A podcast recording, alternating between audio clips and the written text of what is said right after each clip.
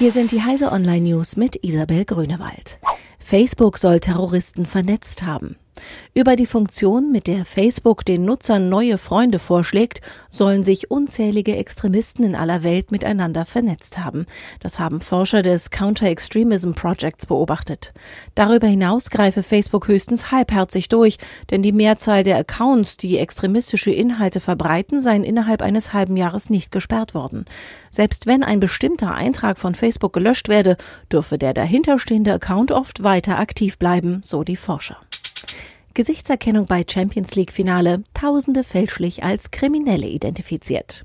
Seit 2017 testet die Polizei in Wales ein System zur automatischen Gesichtserkennung in Echtzeit. Beim Finale der Champions League in Cardiff lag es in 92 Prozent der Fällen falsch. Das geht aus nun veröffentlichten Daten zu dem Pilotversuch des Systems hervor. Die Polizei erklärt sich die hohe Fehlerrate beim Finale der Champions League mit der schlechten Qualität der Fotos, die von der UEFA, Interpol und anderen Partnern geliefert worden seien. NSA sammelt über 500 Millionen Metadaten bei US-Providern. Nach den Snowden-Enthüllungen und neuen gesetzlichen Schranken hatte die NSA ihre Vorratsdatensammlung deutlich zurückgefahren, im vorigen Jahr nun aber wieder ausgebaut. Auch die Zahl der überwachten Auslandsziele ist gestiegen.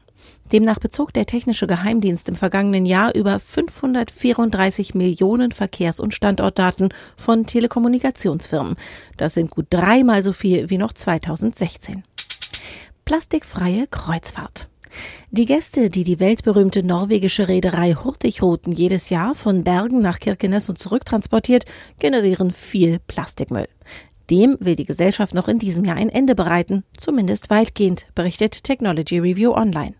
Die Strohhalme werden künftig aus Metall sein, Kunststoffgläser werden durch Glas ersetzt, Plastikbesteck oder Wegwerfverpackungen aus dem Programm genommen.